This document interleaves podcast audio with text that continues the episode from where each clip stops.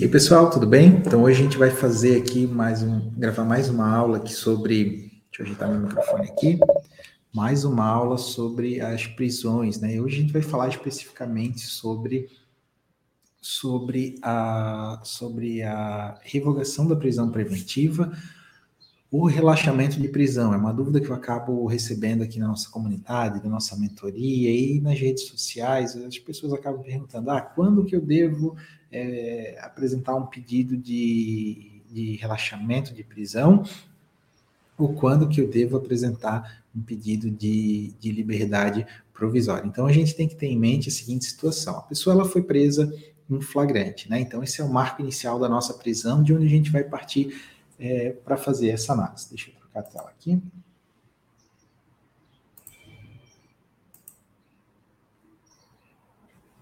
Então, como a gente pode ver no vídeo aqui, a gente parte desse marco inicial, prisão em flagrante.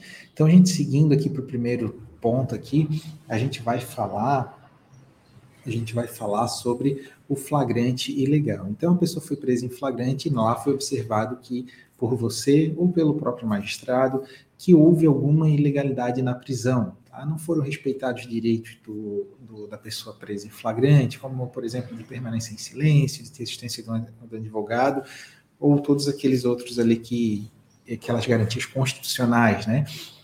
Ou então você observou que aquela situação de flagrante ela não se materializou naquelas previstas no artigo 302 do Código de Processo Penal, logo não sendo uma situação de flagrante em si. Então, com essas, não observando que, que esse flagrante ele é ilegal, então a gente fala de, de relaxamento de prisão. Então, o magistrado ele vai receber o flagrante e vai relaxar a prisão, a prisão em flagrante, observada a ilegalidade.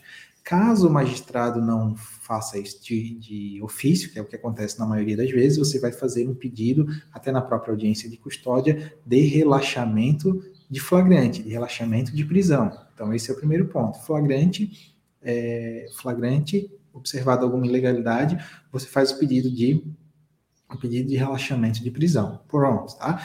Então, foi observado ali que está tudo ok com a prisão em flagrante, o magistrado ele recebeu a prisão em flagrante, é, homologou a prisão em flagrante. Então, pronto, aquela, aquela prisão em flagrante foi homologada, ela está perfeita, foi feito isso na audiência de custódia, o flagrante foi homologado, você daí você vai fazer o quê? O magistrado, quando ele homologa, ele pode conceder liberdade provisória para a pessoa, né, com ou sem fiança, ou converter aquele flagrante em prisão preventiva. Você observou que o magistrado, ele vai é, converter aquela prisão em flagrante em prisão preventiva. O que, você vai fazer então? Daí você vai fazer um pedido de liberdade provisória, que para o magistrado converter essa prisão em flagrante em preventiva, tem primeiro ter o requerimento do Ministério Público, e segundo, tem que estar presentes os requisitos ali que autorizam a prisão em flagrante previstos no artigo 312 do Código de Processo Penal. Então, você observou que não existem requisitos para decretação da prisão preventiva, não estão presentes ali os requisitos do artigo 312,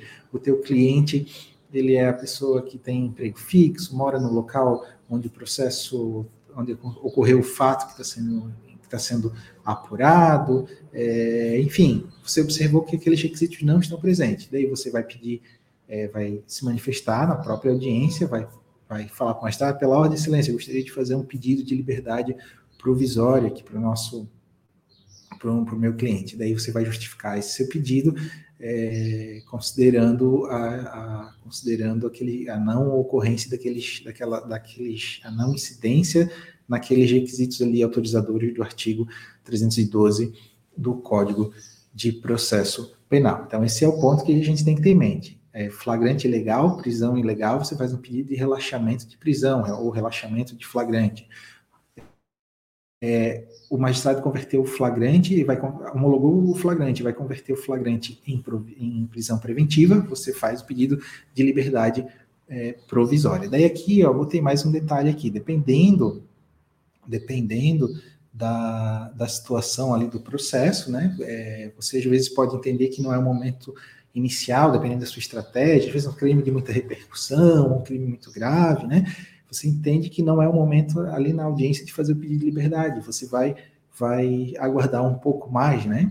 Um pouco mais para fazer esse pedido de liberdade provisória e você, no primeiro momento, vai concordar com aquela prisão preventiva que foi decretada, né? Que é uma, é uma estratégia comum utilizada, né? O que, que você vai fazer?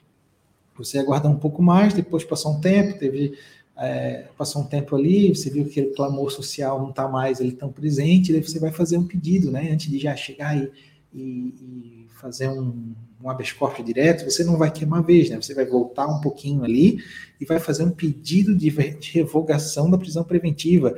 Ou você pode, ou você pode nomear também como pedido de liberdade provisória, né?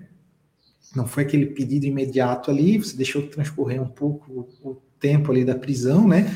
considerando a tua estratégia, considerando a particularidade do caso, né?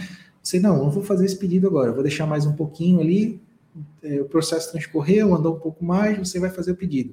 Então, como eu disse, ao invés de já queimar uma cartada lá, de repente já ir para um habeas corpus, mas essa você já conversou com o juiz, sentiu que o juiz está tendente a revogar essa prisão preventiva, você formaliza um pedido de revogação de prisão preventiva, por não estarem mais presentes aqueles requisitos que no início estavam, estavam presentes do artigo 312, mas agora não estão mais. Vai lá, é, faz esse pedido, despacha lá com o magistrado, dá uma conversada com ele lá e faz esse pedido aqui. Daí, caso ele negue, ele mantém a prisão, daí sim você vai para o caminho ali, habeas corpus e, e tudo mais, né? Lógico, isso é uma estratégia, né? Estou falando aqui de uma situação é, hipotética. Mas o fato, resumindo, que se essa discussão aqui ela acaba não sendo tão relevante, tá? Porque na prática você vai observar, na prática você vai observar que um magistrado ele vai, se você fizer um pedido de você era para ser feito pedido de relaxamento de prisão, se você fizer um pedido de liberdade provisória, o magistrado ele vai acabar é, conhecendo, tá? Não vai ter problema algum, né?